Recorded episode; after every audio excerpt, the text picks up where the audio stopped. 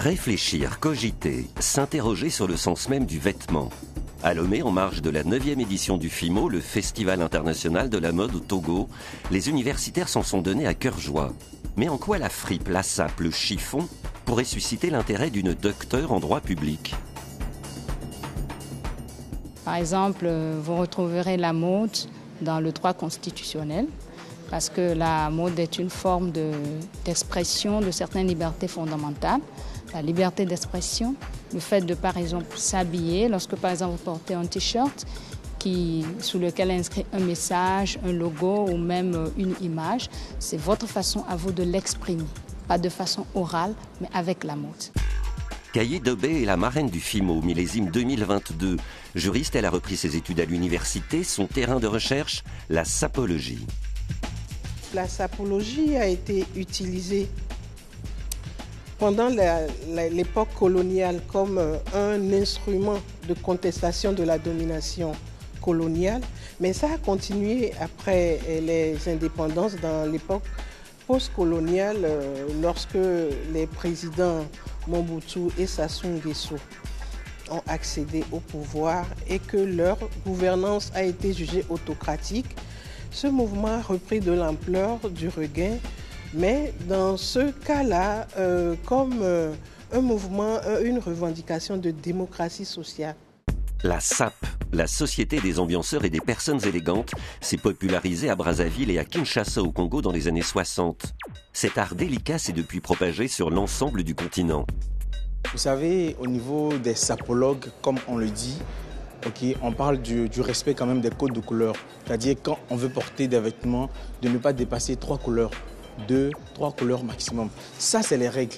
Mais quand vous maîtrisez l'art de la chose, je pense que libre à vous d'alterner. Parce que ce qui est important, c'est le rendu final. C'est l'essence même de ce festival hors norme. Hybridation, mixité, alliance, des disparités. Moi, je fais, j'utilise les tissus européens pour faire des tenues africains accompagnés avec des accessoires euh, africains. Donc je pense que c'est déjà un, métissage. Donc automatiquement, euh, l'idée, c'est de vraiment réunir le, deux mondes. L'obscurité, la, lumière, euh, le, le yin le yang et tout ça, et voilà. Fabrice Ouedji, 29 ans, est venu du Mali tout proche pour présenter sa collection. Il a appelé sa griffe Dakantigi, ce qui, traduit du bambara, signifie maître de son destin.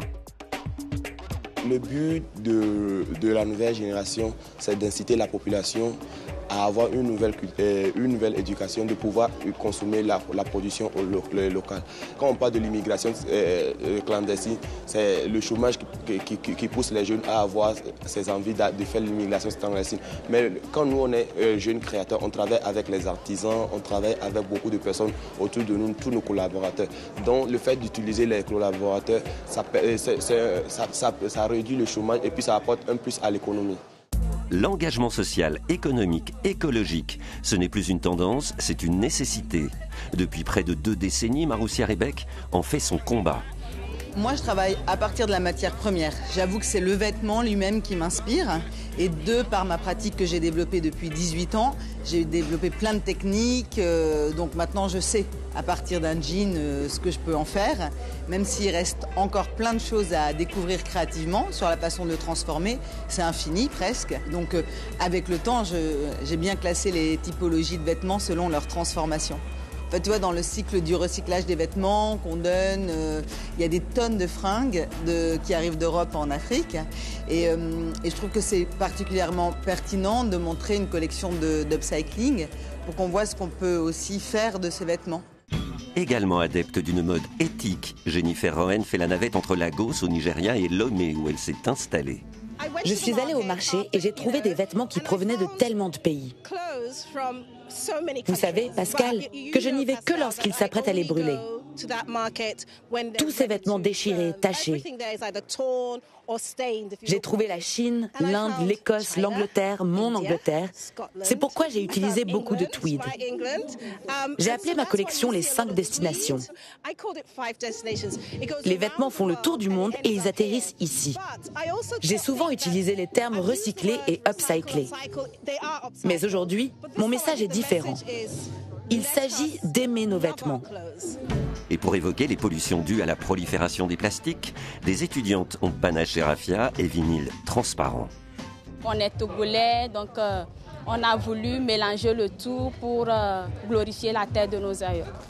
Une neuvième édition du Festival international de la mode au Togo, intelligente, moderne, convaincante dans son désir d'aborder les problèmes qui fâchent, tout en valorisant le travail des designers du continent. Coupé.